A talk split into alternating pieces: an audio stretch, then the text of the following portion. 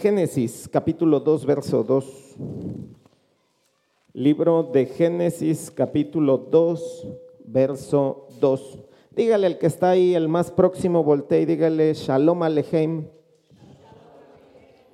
La paz del Señor sea con vosotros, eso significa, y es la misma expresión que ocupaba el Señor Jesús. Ahora voltee con otra persona y dígale Shalom Shabbat o Shabbat Shalom. Shabbat Shalom. Shabbat Shalom tiene que ver con otra expresión que ocupan eh, los judíos para decir que tengas un día de paz en sábado, prácticamente tengas un buen día de descanso, un buen día de reposo, un buen día de cese, sería la traducción de Shabbat Shalom. Génesis capítulo 2, verso 2 dice la escritura. Y acabó Dios en el día séptimo la obra que hizo, y él reposó el día séptimo de toda la obra que hizo. Diga conmigo, Dios reposó. Vamos a orar. Señor, gracias por tu gloriosa palabra. Te pido por favor en el nombre de nuestro Señor Jesucristo, en el nombre de Yeshua HaMashiach, que traigas entendimiento, iluminación a cada uno de los que estamos aquí y que a través de tu gloriosa palabra puedan efectuarse los cambios que tú quieres. De igual manera, Señor, te pido que tu hermoso y maravilloso Espíritu Santo haga lo que tu palabra ha prometido, que nos daría esa revelación, esa sabiduría e inteligencia en el conocimiento tuyo. Te doy gracias, Padre, en el nombre de Jesús. Amén. Ya conmigo, voy a aprender a descansar. Génesis capítulo 2, verso 2, vuelvo a repetirlo, y, y acabó Dios en el día séptimo la obra que hizo, y reposó el día séptimo de toda la obra que hizo. La gente cuando lee este texto, una de las primeras preguntas que se generan es, ¿Dios necesita descansar? ¿Dios realmente necesita descansar? Uno de los atributos del Señor es que es omnipotente, es decir, todo el poder le pertenece. ¿Ustedes creen que cuando Dios creó no solamente la tierra, sino se advierte la creación del universo inclusive, requería realmente descansar? ¿Se le habrá agotado su infinito poder? La respuesta es no. De hecho, la traducción en la Reina Valera es incorrecta. No es reposó. Vea conmigo, es cesó o se detuvo. Es decir, y acabó Dios en el día séptimo la obra que hizo y se detuvo. Dice la palabra que en seis días se generó la creación de todo lo que nosotros vemos visible y que en el séptimo día Dios se detuvo. Esa sería la interpretación correcta para no entrar en conflictos en torno a si Dios requiere descansar. Ahora aquí, Dios no necesita descansar, pero nosotros sí requerimos descansar. De ahí que vamos a aprender qué se requiere nosotros para poder tener un buen descanso. La semana pasada hablábamos acerca de la paz. Y el concepto de paz tiene que estar ligado íntimamente al descanso. Acompáñeme de igual manera a Éxodo capítulo 20, verso 7. Éxodo capítulo 20, verso 7. Y como usted sabe, están los diez mandamientos. Nosotros sabemos, hermanos, ahora que no solamente en las escrituras están los diez mandamientos, sino también hay estatutos, hay decretos y hay ordenanzas, pero en la jerarquía bíblica los diez mandamientos están en el top. Pero encima de los diez mandamientos están los dos mandamientos, que sería el resumen de la ley y de los profetas.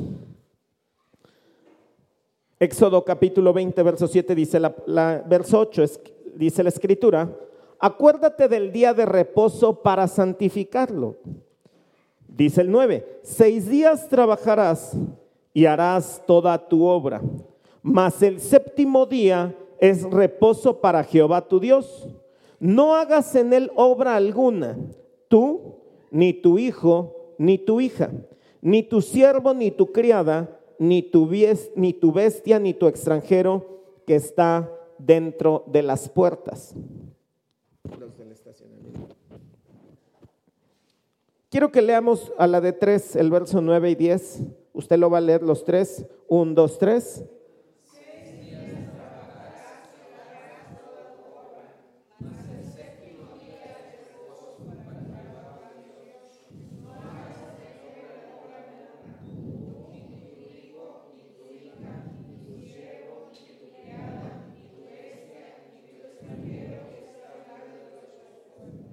Once.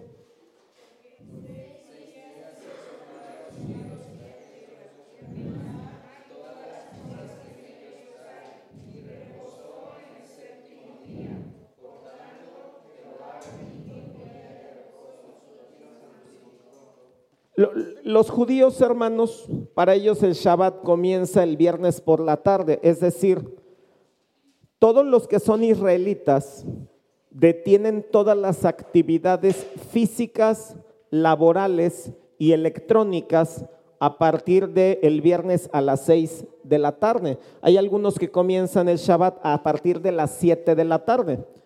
Eso se entiende porque en las escrituras se comprende que un día es de tarde a tarde. Entonces, otra vez, el pueblo de Israel cesa sus actividades laborales por semana, el viernes por la tarde hasta el sábado en la tarde. ¿Qué actividades no hacen los israelitas en el Shabbat? En el Shabbat no se puede encender fuego y en el Shabbat no se puede trabajar, básicamente. Inclusive cuando se habla de que no se puede ocupar el fuego, tiene que ver que no se puede cocinar el día sábado. El sábado es el Shabbat. Eh, después podríamos hablar por qué nosotros celebramos los cultos en domingo y no en sábado. Pero entonces el pueblo de Israel a la semana obligatorio tiene un día de descanso. Me gustaría preguntarle cuál es su día de descanso. Si bien Dios es omnipotente y Él solamente cesó, se detuvo de su actividad, nosotros sí requerimos tiempo de descanso todos los días y un tiempo de descanso exclusivo. En algún momento conocí a algunos, algunos israelitas y ellos me decían, sabes que a partir de tal hora ya no tengo celular, a partir de este momento ya no hay internet en mi casa, a partir de este momento no hay televisión porque es un tiempo de dedicación al Señor. Hay dos conceptos importantes, hermanos, que debemos entender. Uno, que el día del Señor para nosotros es el domingo, pero lo estamos explicando en el Antiguo Testamento que es el sábado. Y entonces uno es el día del Señor, que le dedicamos tiempo a Dios. El segundo concepto es que es un día de descanso. Hay personas que yo he llegado a escuchar que deberíamos estar todo el día el domingo en la iglesia. No es cierto, porque si bien una parte es el día del Señor para dedicarle, ese mismo día es un día de descanso. Ahora la de tres suspiramos, un, dos, tres. Como algún concepto errado que dicen que en la eternidad todo el tiempo nos lo vamos a pasar cantando, tampoco se percibe en la presencia bíblica ese tipo de idea que si bien es cierto son buenas, no menos cierto que son completamente erradas. Ahora bien, la palabra descansar significa cesar en el trabajo, reparar las fuerzas con la quietud. ¿Qué más significa descanso? Tener algún alivio en las preocupaciones. Tres, tener alivio o consuelo. Cuatro, reposar o dormir. Es decir, en nuestro día de descanso es válido que usted se la pase durmiendo. Otro concepto significa descanso, quietud, reposo o pausa en el trabajo. Otra definición dice causa de alivio en la fatiga y en las dificultades físicas o morales. Ahora, ¿Qué es lo contrario a no estar descansado? Es estar cansado. ¿Qué significa estar cansado? Estar fatigado o estar hastiado o estar harto. Una persona que no descansa, en consecuencia va a tener una alteración en cada una de las partes de su vida. No sé si ustedes eh, algún día soñaron en que iba a ocurrir una pandemia pero la pregunta es, ¿en estos cinco o seis meses usted habrá descansado? Seguramente algunos sí descansaron físicamente y entre comillas, pero otros de tanto darle vueltas a la situación no descansaron. Entonces debemos distinguir diferentes áreas de descanso. Cuando una persona entonces ha generado, no ha tenido descanso, genera fatiga, pero las fatigas también generan enfermedades. Una enfermedad es la alteración más o menos grave de la salud. Una enfermedad es una alteración moral o espiritual. Más técnico sería una enfermedad es un proceso patológico definido que tiene un conjunto característico de señales y de síntomas que afectan el bienestar del individuo. Entonces vamos a empezar a entrelazar todo esto. Si usted no descansa, usted está fatigado. Si usted está fatigado, usted está tendiente a generar una enfermedad. De hecho, e, en estos últimos tiempos que hemos estado generando un nuevo concepto de discipulado, yo le he estado expresando que vamos a disipular las tres áreas del ser humano. La integración completa del ser humano sería espíritu, alma y cuerpo. Entonces, cuando una persona no está atendiendo cualquiera de las tres áreas, la consecuencia es una fatiga o la consecuencia es una enfermedad. Escuche, hay enfermedades espirituales. Hay enfermedades en el alma y en consecuencia hay enfermedades mentales. Las tres de hecho son visibles, hermanos. Cuando una persona no ha aprendido a descansar espiritualmente, no ha aprendido a descansar mentalmente y no ha aprendido a descansar físicamente, la consecuencia es la fatiga. Hay dos conceptos en inglés muy recurridos ahora, que es el burnout, o sea, el estar quemado, el burnout. Otro concepto interesante para mostrar una enfermedad mental es el bore out, el estar quemado mentalmente o estar aburrido, sería la, interpretación, pero se está ocupando a estar quemado mentalmente. ¿Y qué creen? Es muy normal cuando nosotros llegamos a ver personas locas. ¿Usted conoce a alguien dañado mentalmente pero mal? Yo creo que una de las grandes experiencias que alguien se puede regalar, hermanos, uno es ir a un geriátrico, que es donde están los abuelitos en sus últimos tiempos. E-, es muy interesante saber que hay personas cómo están viviendo porque alguien no se hizo responsable o se hizo responsable de otra manera. Yo creo que otra de las experiencias importantes de la vida sería ir a un hospital psiquiátrico. Hoy la Organización Mundial de la Salud ha hecho nuevos catálogos de enfermedades. Hoy el estrés es una enfermedad. O sea, si usted está estresado y un médico se lo diagnostica, usted puede faltar a su trabajo con la garantía de que le van a pagar porque en el nuevo listado aparece el estrés y también aparece la ansiedad. El estrés y la ansiedad son enfermedades mentales. De hecho, la sinergia de este mundo, hermanos, está tendiente a enfermarnos mentalmente, emocionalmente, a enfermarnos físicamente. Así que me gustaría generarle la pregunta, ¿usted está descansando realmente? ¿Sabe? Para descansar hay que aprender a descansar. Y muchos de ustedes entiendo que no saben cómo descansar. Porque puede ser inclusive llegar al domingo, pero el domingo uno le sigue dando vueltas. El cuerpo está aparentemente descansando, pero la mente sigue trabajando. Y si la mente sigue trabajando, entonces la mente contaminará el cuerpo y contaminará las emociones. Y entonces usted no está descansando de ninguna manera. Y recuerde, la consecuencia de no descansar es una fatiga, es un hartazgo. Y al estar entonces harto, se va a generar forzosamente una enfermedad. Nosotros por el diario vivir estamos más habituados a reconocer enfermedades físicas. ¿Cuántos alguna vez se han enfermado de gripe? Y qué terrible enfermarse de gripe en estos tiempos, ¿no?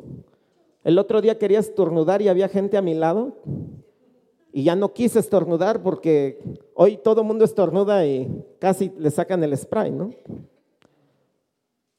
Enfermedades físicas son las más claras, inclusive las, yo pienso que las tratamos mal, pero le estoy diciendo enfermedades espirituales, hay enfermedades mentales y hay enfermedades emocionales. La combinación de la enfermedad mental y emocional es una enfermedad en el alma o lo que eh, en algún momento superficialmente hablado sería una herida en el alma. Y el primer punto es ubicar en qué área de nuestra vida o estamos fatigados o en qué área de nuestra vida ya hay entonces una enfermedad.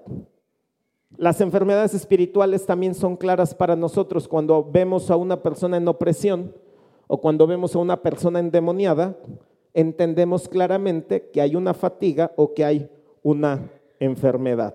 Éxodo entonces, el capítulo 20, el verso 9, 10 y 11, empieza a desarrollar qué actividades no se hacen en el día de descanso. No hagas en él obra alguna, tú, ni tu hijo, ni tu hija, ni tu siervo, ni tu criada, ni tu bestia, ni tu extranjero que está dentro de tus puertas. Les platicaba cómo los judíos desarrollan el Shabbat, el Shabbat Shalom. Y ellos en el día de reposo les decía, uno no cocinan, previo un día antes cocinan todo y lo comen habitualmente frío porque tampoco se puede usar ni estufa y obviamente no se puede ocupar el microondas. ¿Hasta dónde se llega el tiempo de descanso? El concepto entonces que ellos tienen es mucho más potente que el que nosotros tenemos. Nosotros habitualmente como mexicanos estamos habituados a que si vamos a descansar va a ser en las vacaciones.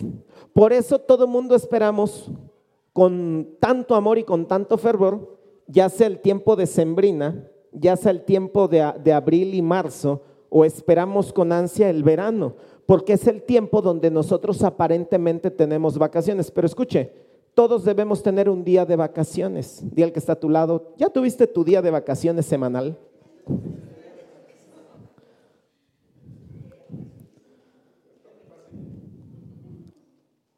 No se puede hacer hora alguna. Escuche, el día de descanso es para no hacer qué hacer. Yo, yo sé que quieren dar un aplauso en torno a lo que acabo de decir, pero el día de descanso no se hace actividad. Fíjese, le voy a contar la historia que no es mi historia, aunque suene que es mía, pero el día que cierta mamá estaba en casa, que era el día de descanso, era el día que le denominamos mi hermano y yo el día de los trabajos forzados.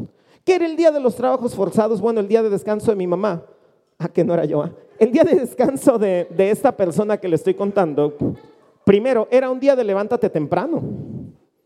O sea, independiente que era el día de descanso, era un día de levántate temprano porque hay mucho que hacer. Entonces, a partir de las siete y media, de repente nos íbamos hasta las ocho, pero era limpia aquí y allá. Entonces, el día de descanso se volvía el día del aseo en casa. No sé cuántos sepan de lo que estoy hablando, pero escuche, el día de descanso es para descansar. No es el día del aseo, no es el día del arreglo, porque usted tiene para eso seis días. Día conmigo, yo tengo seis días. Tiene seis días para hacer todas las actividades que usted quiera y desee. Tiene seis días para poder realizar cualquier actividad. El séptimo día, que para nosotros es domingo y en determinado momento el día que usted quiera, es un día de desintoxicarse. Me llamaba la atención, ahora que he estado leyendo y comprendiendo entonces el por qué, que finalmente los israelitas no ven televisión, no tienen internet, no tienen celular ese día, porque no solamente se desintoxican físicamente, sino también mentalmente. En algún momento la semana pasada le dije que cuando hagamos nuestro ayuno, encontré el concepto en alguna lectura que tuve en estos tiempos y el concepto es ayuno de dopamina y que estos estudios revelan que la dopamina es algo que se genera, es la hormona del placer y se genera precisamente mucho con las redes sociales, con los videojuegos, etcétera. De ahí la importancia de que estos hombres hacen ayuno de dopamina todo un día completo. ¿Cómo andamos nosotros eh, con el WhatsApp? ¿Cómo andamos con el Telegram? ¿Cómo estamos con, eh, con todo lo que tiene usted? Y si se ha dado cuenta, eh, de repente está medio aburrido. Uno se mete cada cinco minutos a verificar si hay alguna novedad, no la hay. Pero llega un momento que algo te engancha y ese enganchamiento te lleva una hora, dos horas, tres horas, cuatro horas. A mí alguien me contó que en una ocasión estaba viendo cierto tipo de videos en YouTube y por ahí de las 5 o 6 de la mañana terminé viendo peleas de gallos en China. Muy entretenida ese tipo de peleas.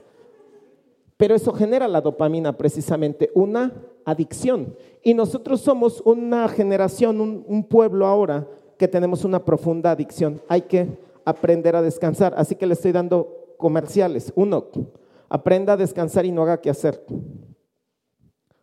Aprenda literalmente a poder entonces descansar. Primer carta de Timoteo capítulo 4, verso 8.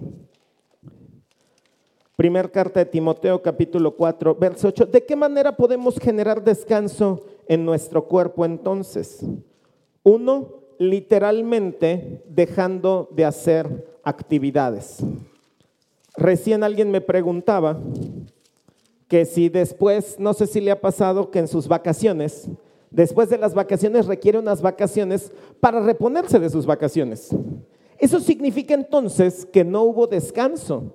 Debemos definir una. Una cosa es descansar y otra cosa es vacacionar.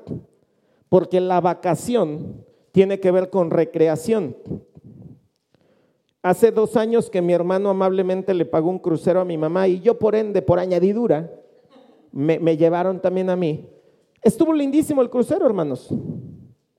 Pero era levántate a las 7 de la mañana y duérmete a las 2, 3 de la mañana. Porque unas vacaciones no es un lugar de descanso, es un lugar de recreación. Salvo que usted genere algunas vacaciones para descansar, esa será otra historia. Dentro de, esos, de esa semana que estuve en el crucero, hubo un día en particular que literal estuvo lindísimo, porque uno se levanta, deja todo feo, va uno a desayunar, pide lo que uno quiera, regresa uno al cuarto, la cama ya está hecha, todo está tendido, nuevas toallas, todo huele bien, te acuestas un ratito. Me volví a levantar, fui a comer, comí mucho. Iba a decir que comí como algo, pero comí mucho. Usted sabe lo que quise decir Después regresé otra vez, me senté, vi un rato la televisión, ya saben qué postura. De noche volví a salir, comí. Fue un día feliz porque ese día completamente descansé dentro de mis vacaciones. Hasta para vacacionar hay que aprender. Mi mamá dice que es el día, son, es la semana más feliz de su vida porque no hizo qué hacer.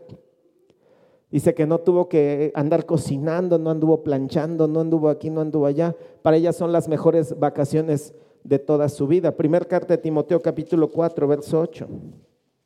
Dice la escritura, porque el ejercicio corporal para poco es provechoso, pero la piedad para todo aprovecha, pues tiene promesa de esta vida presente y de la venidera. Este texto Primero, léalo bien. ¿Nos está prohibiendo que hagamos ejercicio, sí o no? No, no está prohibiéndolo. Pero está diciendo, y otra vez, e, e, hay una figura que debemos comprender bíblica, la comparación. Entonces, cuando el, cuando el apóstol Pablo está comparando el ejercicio corporal físico con la piedad, dice definitivamente la piedad tiene un tema presente y un tema futuro pero comparado con la piedad, o sea, con la piedad, con el ministerio de la piedad o con el misterio de la piedad, no hay comparación absolutamente nada. Pero finalmente dice que el ejercicio es provechoso. Cuando hablamos de enfermedades físicas, hermanos, debemos comprender que tenemos un tema de irresponsabilidad cada uno de los que estamos aquí. Si usted tiene algo que termine en itis, usted es un irresponsable. Si usted tiene gastritis o colitis y otras itis, usted es un irresponsable, un irresponsable que puso por encima de su salud algo más. Escuche, la mayor parte de enfermedades, y digo la mayor, más del 90% son temas de irresponsabilidad. El otro 10% son temas fuera de nuestro alcance. Un cáncer está fuera de nuestro alcance entre comillas, porque muchas enfermedades del cáncer son derivadas emocionalmente. Si bien hay enfermedades psicosomáticas, es decir, que la mente enferma el cuerpo, hoy también sabemos que hay enfermedades que son sentimentales y afectan también el soma. Hay personas que no deben irse de este mundo, pero finalmente el poder de la mente genera algo. Algo está pasando en México, por ejemplo, hermanos. Si usted ha estado viendo las noticias, que yo le animo a que tenga cuidado con ello, ahorita voy a ir al, respecto, de vez en cuando está bien, un ratito está bien. Eh, México ha rebasado a muchísimos países en torno a muertes por COVID. De hecho, su número es escandaloso. Ya se está hablando de casi 60 mil personas que fallecieron por COVID. Y aquí hay que hacer varias distinciones en eso, hermanos. ¿Cómo es posible que China, que es el lugar de origen de esta cepa, no haya tantos muertos como en México? ¿Cómo es posible que hemos superado a países más grandes en número y que tampoco están aplicando completamente o anticipadamente los protocolos sanitarios? Una de dos, hermanos, o es real o es falsa también la cantidad. Digo, ya pensando algo. Segundo, México es un país que tiene el primer lugar, varios primeros lugares de enfermedades. Por lo menos México estuvo entre los primeros cinco países compitiendo por el número uno de diabetes, de obesidad, de hipertensión y otras enfermedades.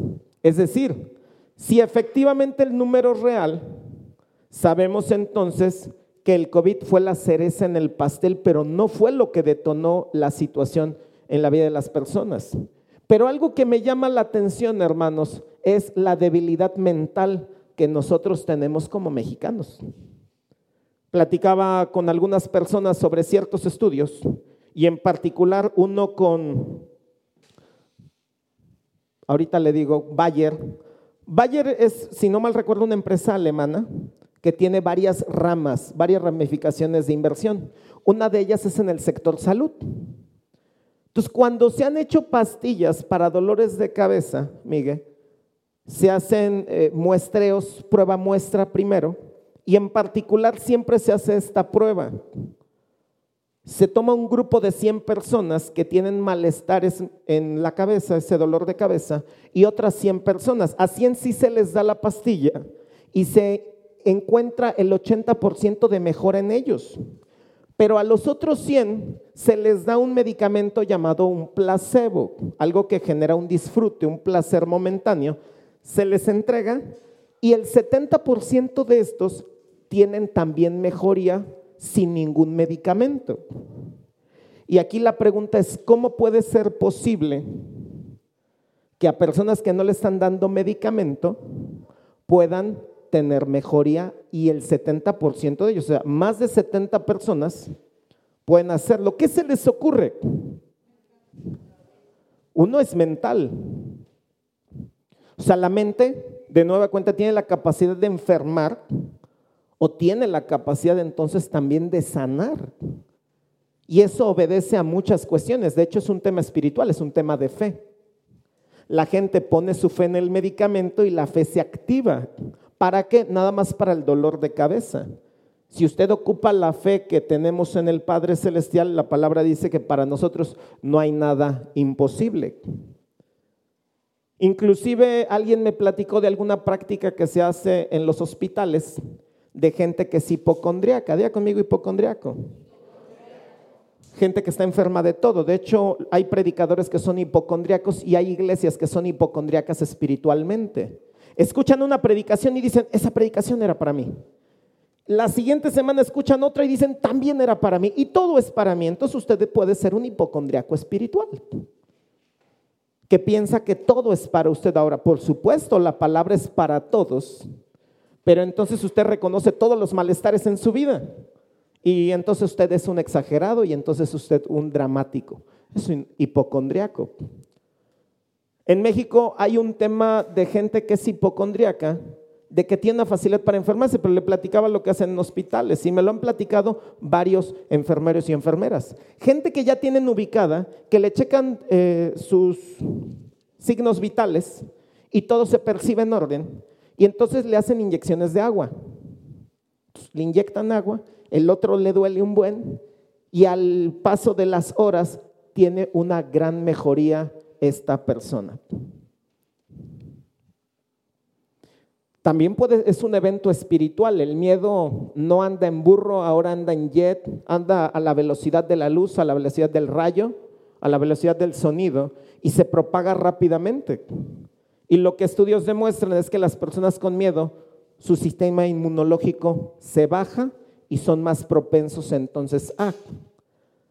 En algún momento estaba hablando acerca de las tres clases de miedo que hay. Hay un miedo que es normal, es el miedo humano, es el miedo real, el inminente. El otro es un miedo imaginario y el otro es un miedo espiritual. Y sabe, yo hablé con muchas personas en medio de la pandemia y yo percibía que tenían miedo. Entonces cuando le decía a la persona, bueno, pues acepta que tienes miedo. No, no tengo miedo. Es prudencia. Y es muy complicado entonces que la gente llegue a aceptar lo que realmente está sintiendo. Aprenda a reconocer lo que siente y acepte lo que está sintiendo. Si usted se siente angustiado, usted reconoce, siento angustia y siento preocupación. Y ese es el inicio de la libertad. Acompáñeme a Levítico capítulo 11, verso 1.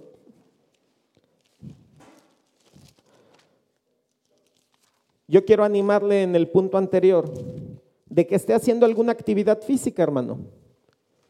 Precisamente un área de relajamiento que el cuerpo puede llegar a experimentar tiene que ver con el ejercicio. Hay un concepto en los Estados Unidos que es innovador es una de las actividades recién creadas. Hay personas, terapeutas en particular, que se dedican exclusivamente a estiramiento del cuerpo. La sesión cuesta de 100 dólares a 150 dólares la hora. Y estas personas van a tu domicilio y lo único que hacen durante una hora, hora y media, es generar el estiramiento. Generar estiramiento de espalda, piernas, etcétera, para una manera de relajar pero es una manera de simular finalmente el ejercicio para el cuerpo. Pero muy, muy interesante ese concepto. Siempre los gringos me sorprenden. Eh, me, invitaron unas donas, hermanos, eh, con tocino, eh, muy ricas, muy raras. Digo, ahora comprenda lo que pasa con una dona de tocino. Si usted alguna vez se da la posibilidad y se hace unos hotcakes, fríe tocino y lo mete y se lo come, está muy bueno, es una combinación rara, pero es el desayuno típico de los Estados Unidos, unos huevos, unas salchichitas y unos eh, hot cakes con tocino, es algo normal para ellos, pero es algo carísimo. Cada dona cuesta 6, 7 dólares, que son 130, 40, 150 pesos de dona con tocino. Pero están haciendo algo al respecto, por lo menos para dañar la salud, pero están haciendo algo. Levítico 11, capítulo verso 1. Jehová, habló Jehová a Moisés y Aarón diciéndoles, hablad a los hijos de Israel y decirle, estos son los animales que comeréis de entre todos los animales que hay sobre la tierra. De entre los animales, todo el que tiene pezuña hendida y que rumía, este comeréis. Pero de los que rumían o que tienen pezuña, no comeréis estos. No se puede comer el camello. Qué triste. Porque rumía, pero no tiene pezuña hendida, lo tendréis por inmundo. También el conejo, porque rumía, pero no tiene pezuña, lo tendréis por inmundo. Asimismo la liebre, porque rumía, pero no tiene pezuña, la tendréis por inmunda. También el cerdo, porque tiene pezuñas y es de pezuñas hendidas, pero no rumía, lo tendréis por inmundo. De la carne de ellos no comeréis, ni tocaréis su cuerpo muerto, los tendréis por inmundo. Esto comeréis de todos los animales que viven en las aguas y escuche, usted puede leerlo allá en su casa y usted me puede citar entonces el Nuevo Testamento y me dirá, pero el Señor Jesús dijo, no es malo lo que entra a la boca del hombre porque termina en la letrina. Lo malo es lo que sale de la boca del hombre porque eso es lo que realmente contamina. Escuche, otra vez está ocupando la figura de comparación el Señor. El Señor comparando lo que entra con lo que sale, dice, no, pues ten cuidado porque es más importante lo que sale de tu boca que lo que entra. Pero escuche, tu mejor alimento, tu mejor medicamento es tu alimento. Fíjese que cuando uno come bien, hermano, uno come balanceado. Eso implica que en los alimentos la mayor parte de vitaminas se encuentran en los alimentos. ¿Cuál es el tema con algunos de estos productos? Muchos de ellos tienen colesterol o tienen grasas saturadas. Y uno de los grandes temas en México, como ya usted lo sabe, a cada rato las noticias lo dicen, México también es uno de los primeros lugares en infartos. En infartos al miocardio, al corazón, infartos también cerebrales. Y mucho tiene que ver precisamente la alimentación. Yo desde hace ya algún tiempo he estado haciendo cambios en mi alimentación, porque algún día le he compartido que precisamente la alimentación es el combustible y la energía de todos los días. Le voy a dar una, un tip. Si usted come y le da sueño, es que tuvo una pésima comida. Eso implica que todo el flujo de sangre se está dedicando en su estómago la sangre está acumulada en el estómago y usted por eso tiene sueño o está debilitado o está cansado al momento de comer. Significa que estuvo completamente desbalanceada su alimentación y usted está camino a tener una enfermedad. Platicaba recién con alguien que me dice, en mi familia hay diabéticos. Hoy lo platicaba de hecho. Me dice, en mi familia hay diabéticos. Y ya me diagnosticaron que tengo prediabetes. Tiene 23 años esta persona. ¿Sabe por qué? Por su mala alimentación.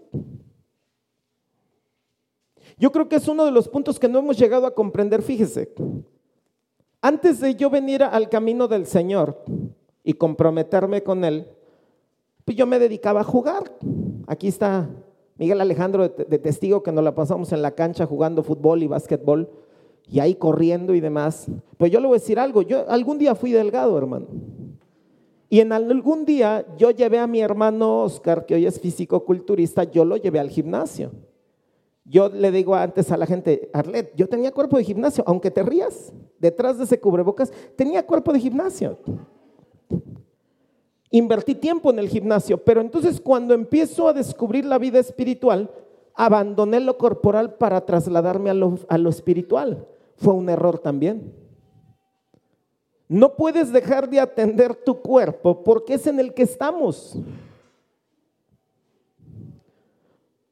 Necesitamos trabajar en una vida equilibrada y en una vida balanceada. Ahora yo sé que va a haber muchos peros en el punto de que, hermanos, aprendamos a comer.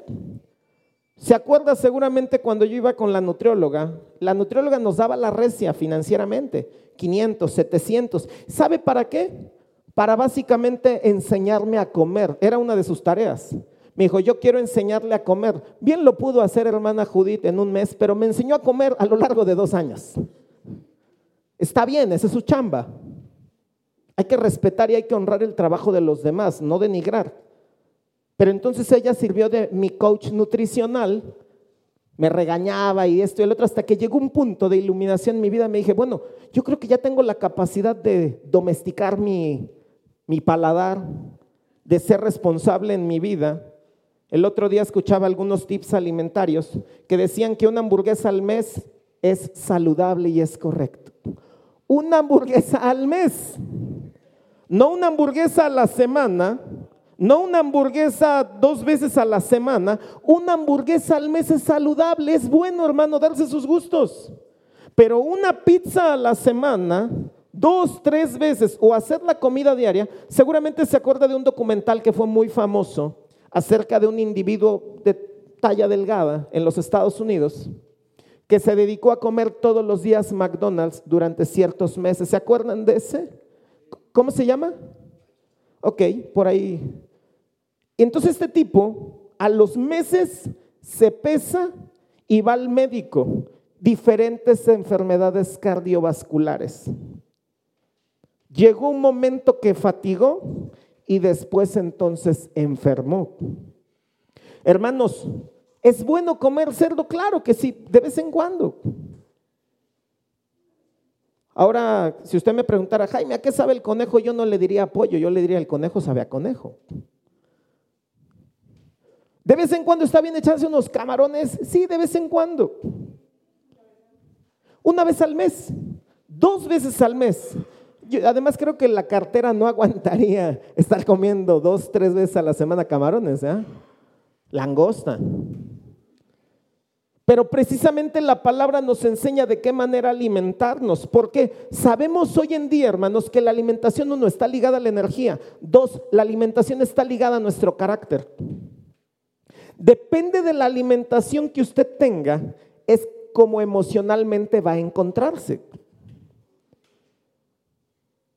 Así que hay dos puntos importantes en esta tarde. Hermano, actívese físicamente. Actívese físicamente porque de otra manera usted se está acercando cada día más a Dios. Se está alejando de nosotros y no de la vía correcta, sino sí se está alejando. Estaba hablando con, con algunos hermanos en los Estados Unidos y le comentaba a uno en particular. Le dije, tú tienes un tema de sueño terrible. Hermanos, hay que dormir ocho horas. Quien no duerme ocho horas, hoy hay estudios acerca del sueño. Digo, vaya, hoy hay estudios de todo, hermanos. Si usted no está durmiendo ocho horas, también usted se está acercando cada día más al Señor. Dile que está a tu lado, por eso me gusta dormir, ya ves.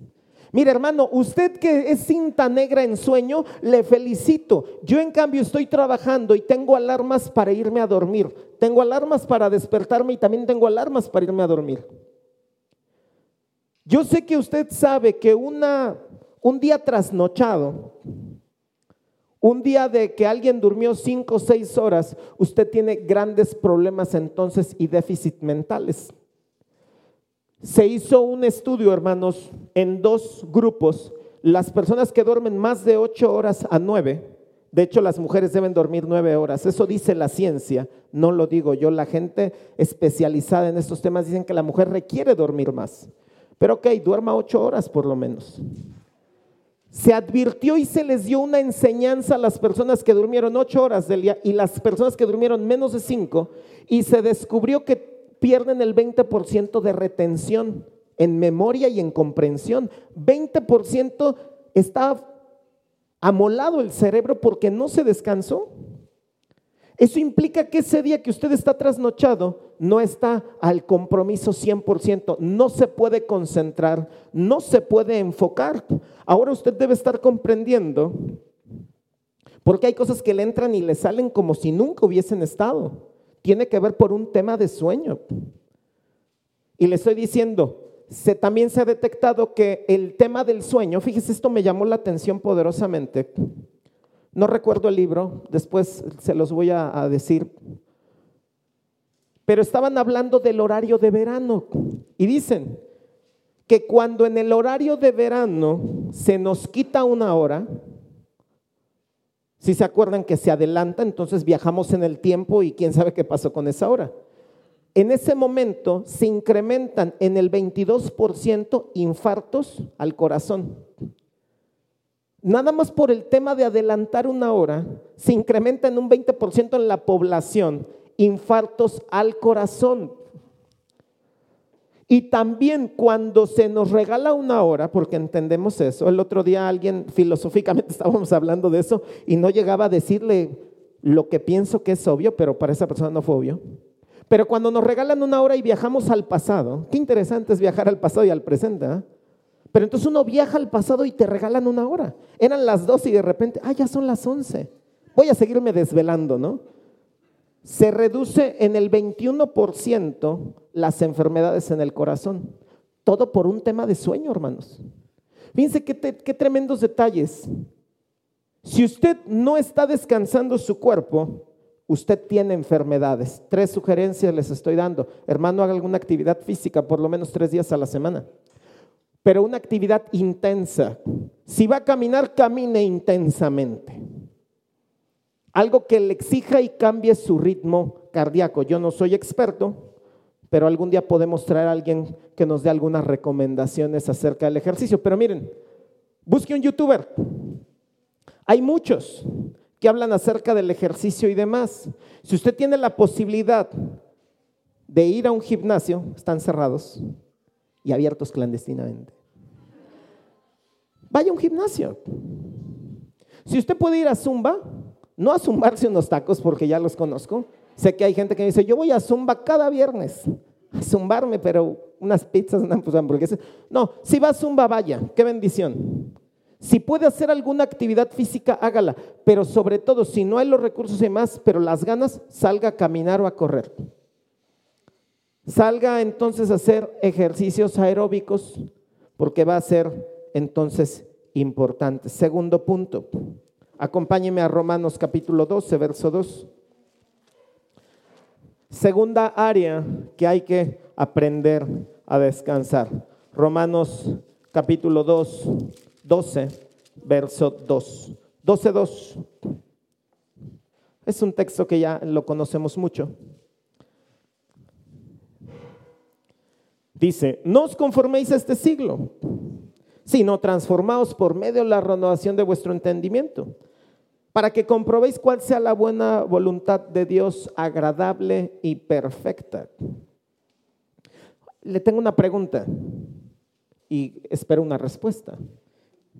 La pregunta es, hace 500 años las personas pensaban que era la tierra plana, sí o no? Otra vez.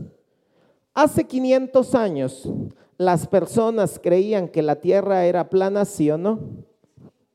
Sí, por supuesto, todavía no se habían desarrollado las ideas de Copérnico, de Galileo Galilei. Escuche, hace 500 años la gente decía que la tierra era plana. Eso pensaban, eso les habían dicho. Ahora le pregunto, ¿hace 500 años la tierra era plana? No. Nosotros la concebimos como esférica, pero es un poquito ovalada. De hecho, los que inventaron el, tema de las biografías e imágenes eh, terráqueas lo hicieron circular completamente, pero hoy sabemos que es un poquito ovalada, no es perfectamente esférica.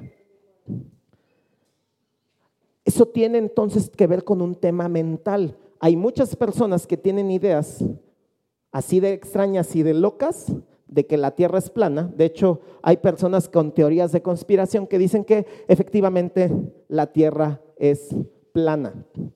Finalmente, lo que usted crea es verdad. ¿Alguna vez hemos platicado filosóficamente quién le enseñó a pensar a usted? ¿Por qué piensa como piensa?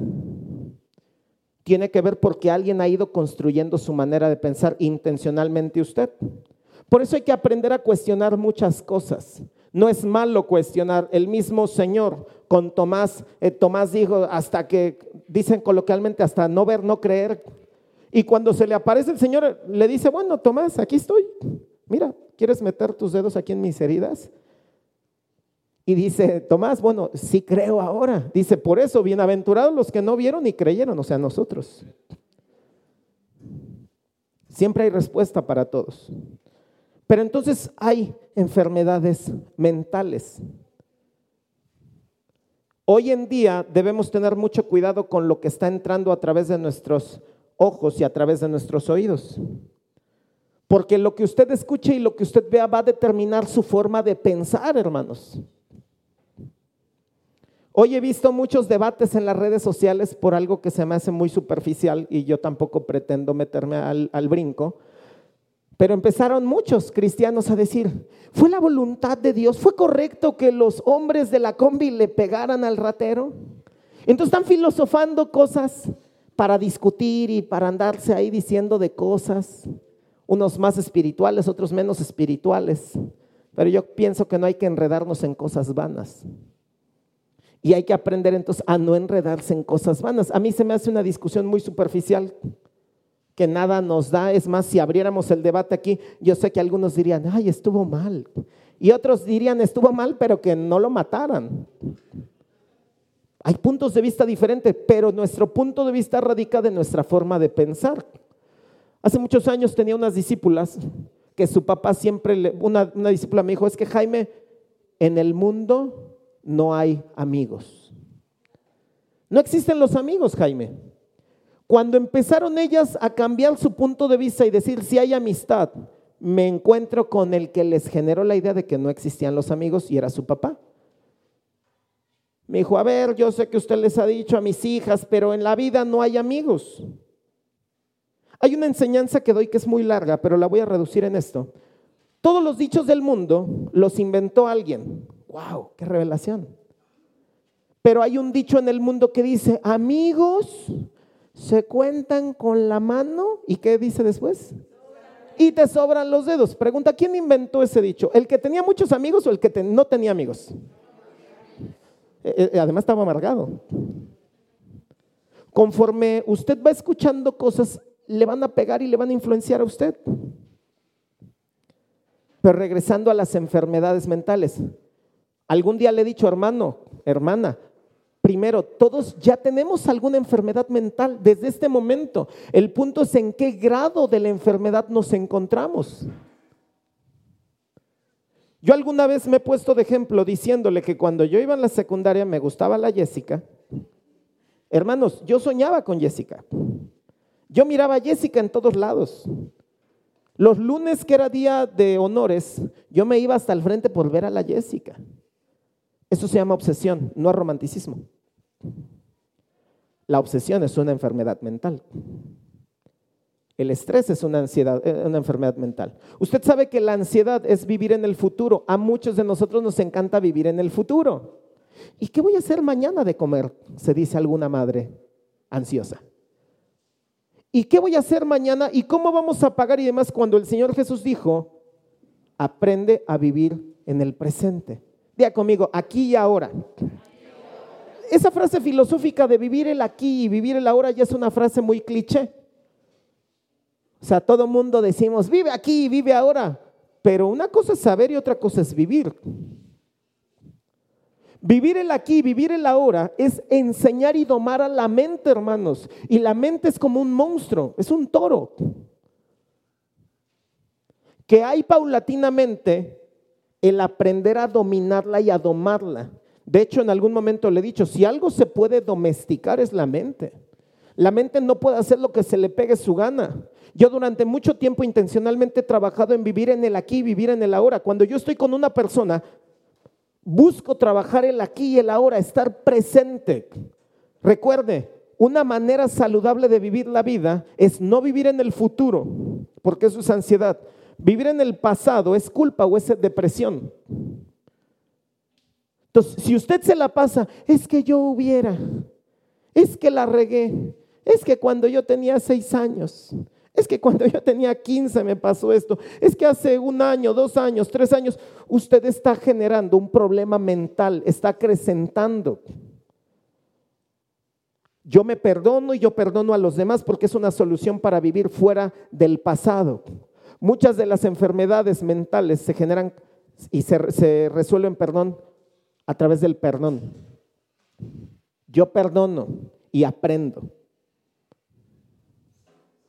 Entonces, las personas que viajan mucho al pasado, viajan mucho al futuro, son viajeros en el tiempo, pero van a generar enfermedades mentales. Hay una película que alguna vez le he contado de Ashton Kutcher, que es El efecto mariposa. Y, esta película por ahí de, inicios del 2000, si no la ha visto, véala, es buena película, no resuelve bien la paradoja del tiempo, pero este cuate conforme va viajando, va generando una enfermedad en la, en la cabeza, en el cerebro. De hecho, tiene derrames ahí sanguíneos a través de la nariz por la carga de estar generando esos viajes. El que vive en el futuro y en el pasado también está generando precisamente problemas en la mente. Las obsesiones, el, estrés, la angustia. Hay un ejercicio que le digo a las personas cuando veo que están muy enganchadas con algo en la mente tiene que ver con preguntarles qué es el peor escenario que puede suceder en tu vida. Recién platicaba con una persona que está en un proceso de divorcio y me dice, yo estoy esperando en Dios que se resuelvan las cosas. Le dije, ok, vamos al peor escenario. Pero tú como pastor, ¿cómo te atreves a decirme eso? Le digo, no importa, vamos, piensa conmigo. ¿Qué es lo peor que puede pasar? Pues que nos divorciemos. ¿Qué es lo peor que puede pasar? Y ya, le dije, ok, ya enfrentaste tu miedo. Es que sabe que el mexicano dentro de todo es cobarde. Somos una cultura de gente miedosa, ¿sabe? ¿Cuántos de ustedes saben que a muchos de nosotros no nos gusta pelear ni discutir? Es que es cobarde usted. Hay ocasiones que es importante discutir, es importante confrontar, pero el cristiano malentiende las escrituras. Es inevitable. Seguramente usted se ha enfrentado a situaciones que no quisiera estar y nadie más lo apoya y es su momento de sacar su valentía. Nadie está hablando de golpes hasta ese punto. Nadie está hablando de ser iracundo y gritar. No, estoy hablando de un buen intercambio, una buena discusión. Y es algo que Dios quiere que usted aprenda, ¿sabe? que aprenda a defenderse y aprenda entonces a poner límites. Alguien en una ocasión me preguntaba, ¿se puede poner la mente en blanco? No. Eso es imposible, hermanos. Poner la mente en blanco no se puede. Poner la mente en blanco implicaría entonces tomar nuestro cerebro y tirarlo a la basura. De hecho, hay gente que dice que entrar a una iglesia cristiana, que al principio por eso dejan un bote y casualmente está el bote. Pero dicen que para ser cristiano hay que dejar el cerebro en la entrada para poder pasar. No, eso es mentira, no se puede. Ahora alguien dijo, es que en la iglesia te hicieron coco wash. Eso sí se puede. Y de hecho de eso se trata, por eso venimos. Una vez me acusaron, pero a usted le gusta hacer la lavado de cerebro. Dije, técnicamente sí, por supuesto, eso es real. Porque estamos desaprendiendo, diga conmigo desaprender. Diga conmigo aprender. Diga conmigo reaprender. Esos tres vocablos es algo que debemos tener presente todo el tiempo. Darnos la posibilidad de desaprender cosas que no funcionan.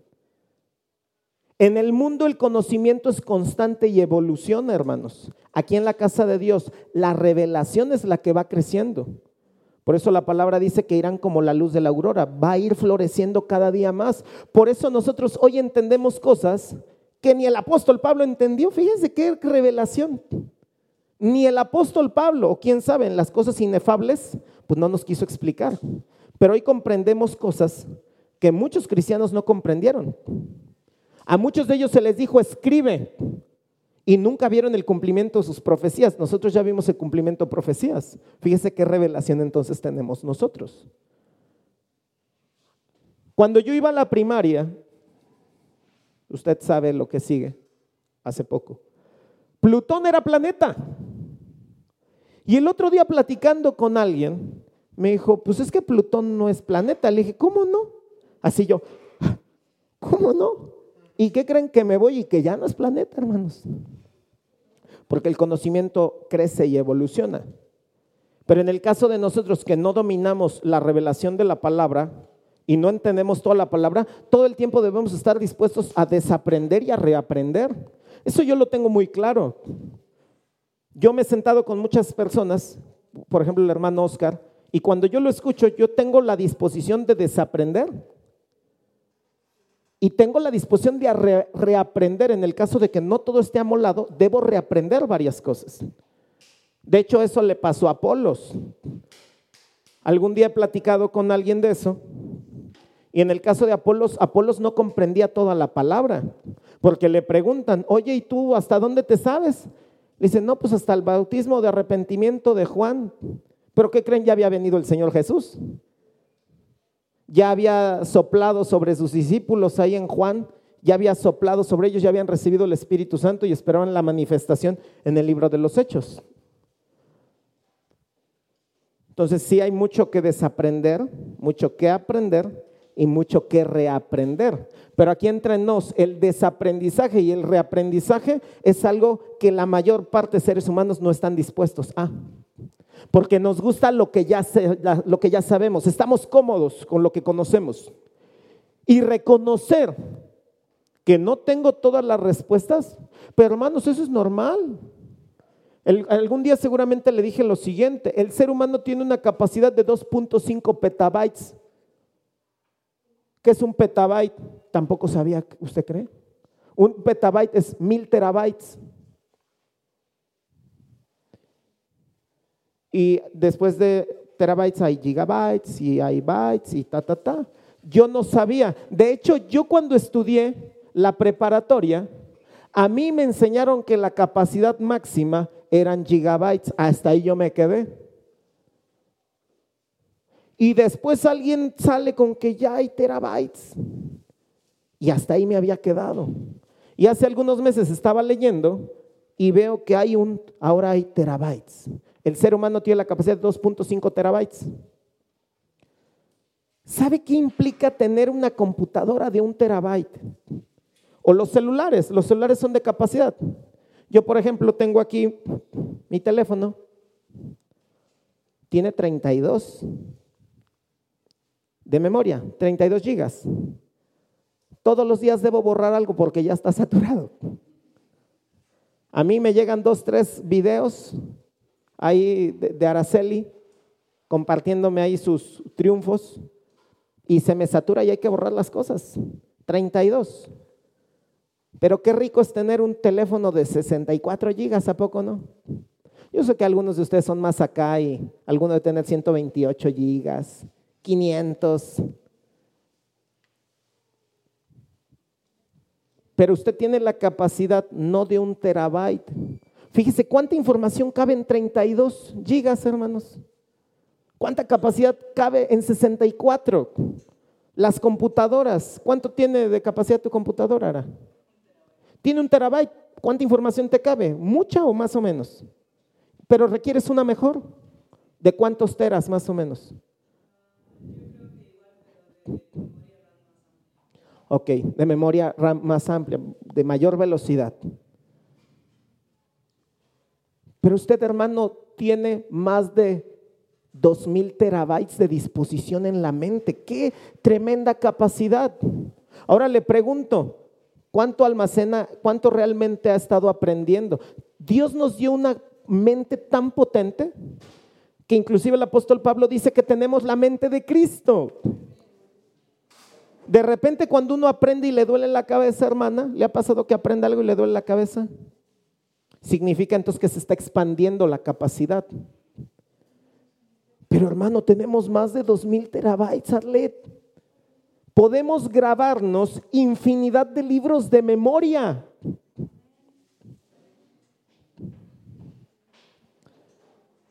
Actualmente en el mundo hay más de 500 mil terabytes de conocimiento y se expecta que en dos años vamos a tener un millón de petabytes de información, como nunca. Por eso cuando Daniel dice que en los últimos tiempos crecería la ciencia y el conocimiento, estamos por eso sabiendo que estamos en los últimos tiempos derivado del conocimiento, la ciencia y la tecnología que se han incrementado de manera brutal. Sugerencias prácticas aprenda a enfocarse en lo correcto. Hermano, cuando uno en la mente está viendo todo lo malo de su vida, va a haber cosas peores entonces en su vida. Si hablamos de pensamientos negativos, ¿qué quiere decir cuando la gente habla de una mentalidad negativa? Vamos a traducir eso. ¿Qué significará, hermanos? ¿Qué significa tener una mente negativa?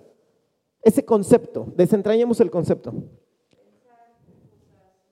Ok, pensar cosas malas. Sigue siendo ambiguo, pero ya vamos para allá. ¿Qué es pensar cosas malas?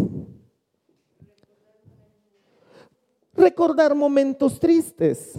Oiga, hermano, aprenda a no recordar momentos tristes que en mi mente vivían al pensar que te quería. Hoy conmigo, tú no estás. Por eso la Biblia dice que no cantemos canción al corazón afligido, como, porque es como quitar cobija en tiempo de frío o como echar vinagre al jabón. Aprendamos a no meternos en momentos tristes. Aprendamos a reconocer que hay pensamientos que no nos ayudan. Nosotros muchas veces estamos matando nuestra fe o estamos debilitando nuestra fe. ¿Y de qué manera la debilitamos? Teniendo pensamientos desesperanzadores. Esto va a ir de mal en peor. Seguramente se va a hacer más grave el problema. Esa gente se le conoce como realistas. Los realistas habitualmente son gente negativa o gente pesimista. Le dices, pero no hables así, no es que estoy siendo realista. ¿Conocen esa expresión? Yo sé que la usan también, no se hagan. Usted mismo se está haciendo el harakiri espiritual al tener momentos desesperanzadores. La vez pasada yo le dije, hermano, hágase una lista que usted ve en su casa. Una lista que sea un recordatorio permanente de cómo Dios le ha librado en otros tiempos. Y se va a dar cuenta que a lo largo de su vida usted ha tenido situaciones bien duras y bien difíciles y Dios le libró. Digo, ahorita le voy a dejar a Antares y a Ivette que nos compartan un poquito del testimonio. Ya mandaron ahí las fotos y demás, pero para que glorifiquemos al Señor juntos. Pero yo cuando vi las fotos, yo inmediatamente le dije, gracias Dios porque les libraste de la muerte. En lugar de estar, ay, pobrecitos. Mientras estaba orando por Antares, que ya nos contará cómo le fue en su experiencia siendo Daniel o siendo José, ahí en la cárcel. Oye, qué bendición, ya fuiste José, ya sabe lo que sintió José un ratito por lo menos, porque él estuvo años. Daniel también estuvo un ratito ahí en el foso, pero de los leones. Antares estuvo con otras clases de bestias. Pero Dios le libró de esas bestias también. Entonces yo cuando miré y estuvimos orando por él, yo le dije, Señor, fortalece su fe, háblale, porque esa es la gran oportunidad que tú le das a él. Arlet enfrentó la muerte y enfrentó otras cosas y aquí está. Pese a muchos pronósticos, Dios te levantó. ¿Qué no hará en tu vida, Arlet? Y yo puedo hablar de cada uno de ustedes que ha habido eventos en su vida también que la hermana Rubí pase, voy entonces a cortar la, la enseñanza para que nos comparta un testimonio también de una situación que tuvo y cómo Dios se manifestó a través de ella y, y le dio una bendición. Hermano, usted debe aprender a pensar bien, a pensar de manera bíblica, de, a pensar de acuerdo a cómo Dios está mirando. Yo antes cuando venían situaciones o cuando venían problemas a mi vida, yo me hacía chiquito y decía, ¿Por qué todo a mí? Yo no me merezco esto. Yo no aquí me hacía bolita y me escondía. Pero yo ya entiendo que hay situaciones en mi vida que vienen para que yo crezca. Y yo veo cada situación en mi vida como un reto que Dios sabe que yo puedo salir adelante. No nos ha sobrevenido ninguna tentación que no sea humana, pero fiel es Dios, que no nos dejará ser probados más de lo que podamos resistir. Usted aguanta eso y más, hermano. Nada más mire hacia atrás cuánto ha soportado. ¿Cuántos milagros?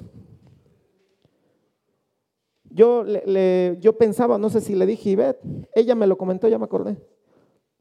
Pues a Ivette le dispararon ahí en cortito. Pues una bala no le hizo nada, un coche chocando de frente tampoco, hermanos. Estamos descubriendo que Ivette es antibalas y antichoques. Porque Dios la ha hecho así. Porque cuando Dios dice que no es no, hermano, aunque el enemigo quiera quitarte la vida, quiera quitarte la paz, quiera quitarte las finanzas, si Dios dice que no es no, hermano. Y muchas veces usted debe entonces tener en su mente que tiene el favor del Señor. Hay cosas que no salen como uno quiere, es irrelevante. Aprenda a aceptar lo que está pasando y aprenda a buscar nuevas posibilidades y nuevas opciones. Así que, hermano, yo le animo a que cuide qué está leyendo y qué está escuchando. Para mí la televisión, y siempre se lo voy a decir porque es lo que yo pienso, y aquí usted es libre, pero yo le animaría que tenga mucho cuidado con las noticias. Primero, hoy sabemos que es un sistema de manipulación abierto. Eso es obvio. Es parte de la estructura del mundo las noticias. Usted no espere que las noticias digan la verdad porque van a decir mentiras a su conveniencia todo el tiempo. Y algo que se advirtió es que el flujo tanto de la televisión como del Facebook cuando explota la pandemia, durísimo. Todos nos volvimos expertos de tanta información que escuchamos. Y conforme la fue escuchando fue, fue peor y fue terrible. Estaba viendo un noticiero en los Estados Unidos y exactamente repiten lo mismo que aquí. De hecho, llevaron nuevos casos. Entrevistaron a una persona que ya no podía ver. Entonces le dijeron, oiga, ¿qué pasó? No, es que me dio COVID y quedé ciega ahora. Entonces empieza la reportera. Y en este caso estamos viendo que uno de los posibles síntomas del COVID es quedarse ciego. Mentira, es una persona. Pero hay gente que no alcanza a discernir las noticias y no alcanza a separar y todo se cree. Hermano, no sea tan crédulo con la televisión. Así quisiera que fueran crédulos con la palabra y así quisiera el Señor que sean creyentes de la palabra. Que cuando dicen que Dios va a abrir las ventanas de los cielos y va a derramar bendición hasta que sobre donde usted diga amén y se obsesione con eso. Dejar de ser paranoico a ser un paranoico a la inversa. Un paranoico a la inversa siempre piensa que lo mejor está por suceder en su vida, que todo lo que está pasando es intencionalmente para hacernos, para ser bendecidos y para buscar crecimiento. Si va a ser paranoico, que sea la inversa, hermano, si no, no vale. Si se va a obsesionar, que se obsesione con la palabra con buscar el favor de Dios, con buscar milagros de Dios. Nos falta ser obsesionados para las cosas que son santas y correctas. Imagínese una persona que está obsesionada con un milagro de Dios. Se levanta y dice, este es el día de mi milagro. Y pasa un ratito y seguramente Dios me sorprende con un milagro en este día. Seguramente su provisión, seguramente algo va a pasar que me va a favorecer. Yo activo mucho eso a cada rato y le voy a reconocer algo, lo activo en los Estados Unidos. Extrañamente cuando voy allá siempre estoy, Señor, que me den ofrenda. Apenas me encontré unos dólares tirados, o sea, nunca me había encontrado nada tirado. Me encontré cinco dólares tirados, hermanos. Pero ya lo esperaba. Pero hay que obsesionarnos en todo momento y en todo tiempo con el milagro del Señor. Pasa, ve, pasa Antares. Eh, así que hermanos, cuiden lo que lee, cuiden lo que ve. De otra manera va a enfermarse y va a generar algún tipo de neurosis. Después les hablaré cómo afecta el hipocampo y la pared prefrontal en el cerebro. Y después Ivette seguramente puede profundizar más sobre ese tema. Ok, que nos compartan para que nuestra fe y nuestra vida sea edificada. Ahí tomen algunos minutos para que también pase la hermana.